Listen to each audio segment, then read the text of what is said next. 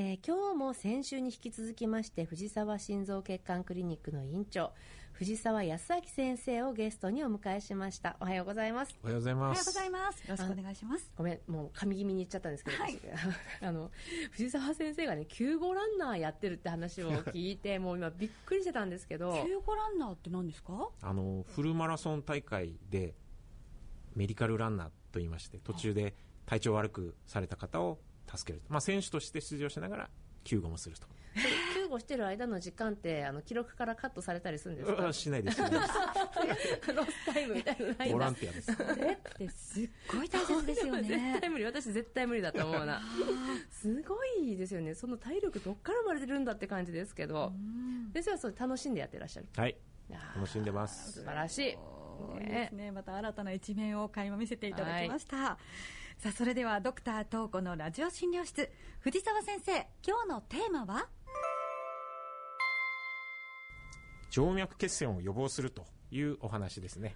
静脈血栓を予防する、まあ、藤沢先生のご専門のお話ですね。そうあの今回ねあの元旦に、えー、震災が起こりまして、はい、で随分とこのエコノミークラス症候群ですとか静脈の話について話題になることも多かったかと思うんですけど、まあ、いい機会ですし少しここで落ち着いてお話をしていただこうかなというふうに思いましてこのタイトルを取り上げてみました。はい、はい、あの静脈の病気っていうのはその実は今回のような震災と深く関わっております。うん、で、まあ、今東子先生おっしゃられたエコノミークラス症候群、はい、これ皆さん一度は耳にしたことあると思うんですけども、うんうんうん、足の血管にできた血栓が心臓や肺に流れ込んでしまって、はい、ひどい時には命に関わってくると、うん、これやっぱりあの動かないっていうことが一つのリスクになるっていうことですよね。そうですね。あの足の血の流れがやっぱりあ動かなかったりとか、うん、怪我して足が動かせなかったりとかまあ、そうした状況にいますと血流がよどんでしまうと、うん、でドロドロと固まってきてしまうと。はいはいはい。まあ、あの先生みたく救護ランナーみたくずっと走ってろってわけにはいかないけど、人間って基本的に動いてる状態が定常状態っていうかそういうふうに作られてるとかできているので動かないっていうのはやっぱり不自然なことっていうことですよね。そうですねですからあの手術後にしばらくこう動かない状態でいたりとか、はいはいはい、まあ、そうなると血栓ができやすくなってしまうと。そうあの私たちよくあの学生の頃とか問題なんか国家試験問題のよく、ね、練習問題とかで、えっと、手術後に動いていない人がいました。でその後息が苦しくなりましたってでもはい、はい、これまるまるまるみたいな感じに解くぐらい、はいはい、あのあのピンとくるようなものではあるんですよね。そう。だけれどもやっぱこういった震災みたいなことになってくると動きたいけど動けないっていうようなことが問題ってことですよね。あの血栓できると突然腫れてくる。私、実はその災害とかその救急の場でこういった症状というか見たことないんですけど先生、どんな感じで起こるんですか、はい。あのまあ、足の血の流れが止まりますんで足が急にパーンと腫れてきてしまうえどれぐらいの時間で？もう早い方は本当に短時間ですね。あっという間に。数分とかですか？うんまあ実際そこまでリアルに腫れるのを見たことはないんですけども、やはり急に腫れてくると。なるほど。あとはその血栓が肺ですとか心臓の血管に飛んでいくともうそれはものの数秒で命を落とすと。もうそこまでいってしまうともうあのどう予防したらっていうことなんですけれども何かその予防する方法っていうのはあるんですかね？はいあのまあ、やっぱり足を動かすということが一番大事になります。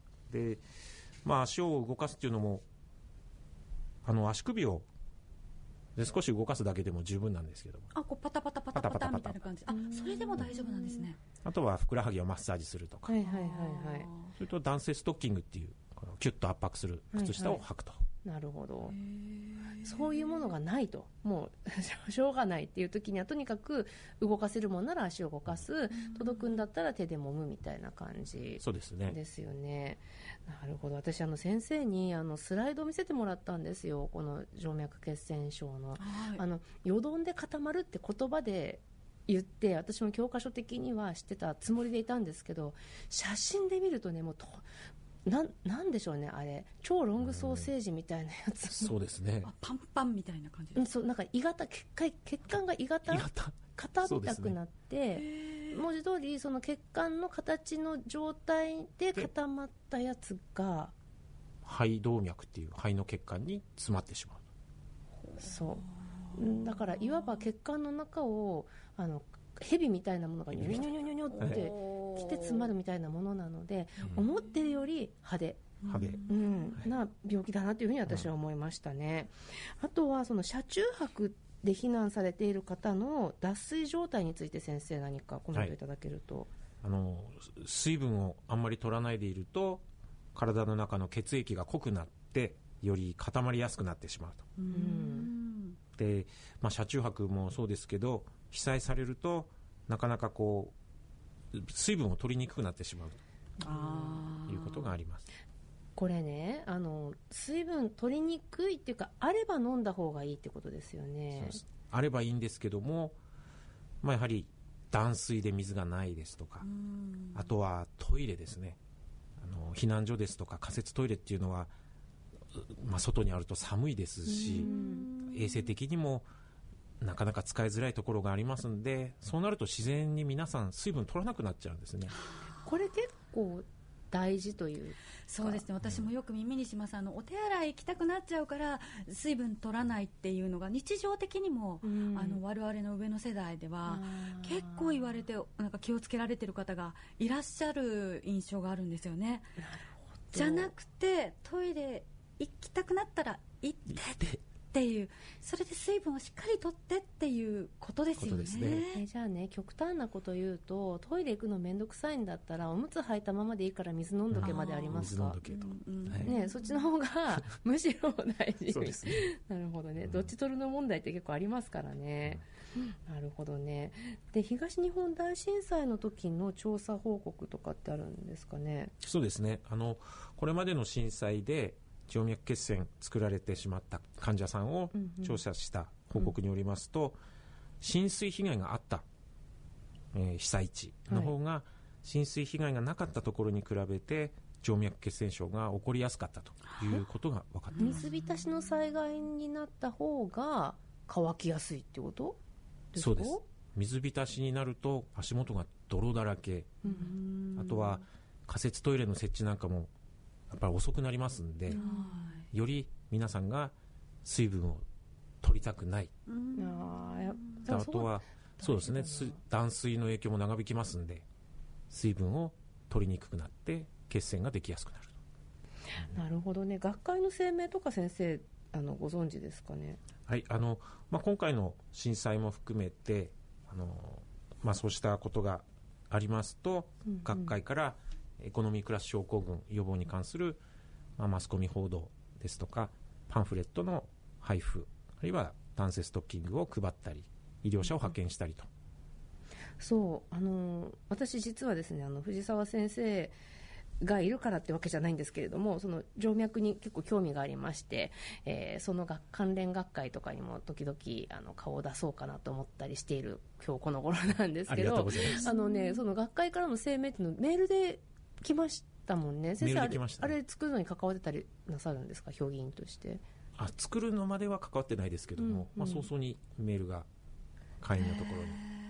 あれって受け取ってその日常診療であのどうやって役立てたらいいもんかなって思ったりしたんですけど、まあ、やっぱり市民への啓蒙ですね、あとは、うんまあ、学会としてその募金を集めたりということをしてますそうでしたねそうそう。だから結構医療者の派遣とかっていうのもありますけど今回なんかその静脈学会で派遣とかあったんですか？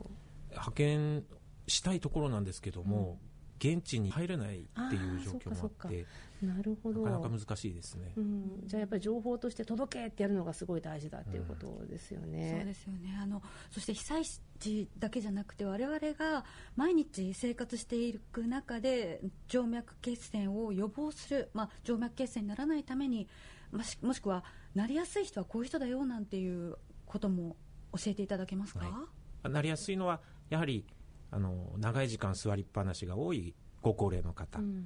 それから、えー、と女性で低用量ピルを服用されている方。あーはいはいはい。あとはがんがん患者さんですね。がんと戦われている方、あとは、まあ、手術後の方、そういった方は注意された方がいいかなと。そうですか。じゃあまあ日常的に足をパタパタしたりとかちょっとふくらはぎの問題とかせ先生が教えてくださったことを、まあ、日常的に取り入れて我々もうん。気をつけていきたいですよね。そうですね。あの時々聞くのがあのゲーマーの人たちが、ねいかんと。要は長時間座りっぱなしであることに無自覚であるってことって結構まずいかなって思っていて。私ね過去に経験あったのはねクロスワードパズルが好きすぎてずっとあのやっていてあの危うくっていう方をあの見たことがあるんですけれども、うん結構馬鹿にできないですよね。そうですね。あの、うん本当に若い方でも40代50代でも発症することありますんで、うん。なんか日常的にデスクワークが、そうそうそう。ね、多いという方もここは気をつけていきたいですよね。ね。はい、私もあの外来12時間やると足パンパンになりますので注意していきたいと思いますが、先生どうでしたか？ラジオ出演なさって。はい。あのまあ、前回地域医療について、はいはい。で今回静脈の病気についてなかなかこうお話しさせていただく機会っていうのはなかなかないのでとっても嬉しかったですしすごくお話楽しかったです。あありがとうございまよかっすたです。ありがとうございます。あの私これからですねあのラジオネタに困ったら藤沢先生に泣きつけまして あのテーマ提供などもいただこうかなというふうに思っておりますので、い。いつでも。はいお願いします先週今週と藤沢心臓血管クリニック院長藤沢康明先生をゲストにお迎えしてお送りしました。藤沢先生ありがとうございました。ありがとうございます。ありがとうございました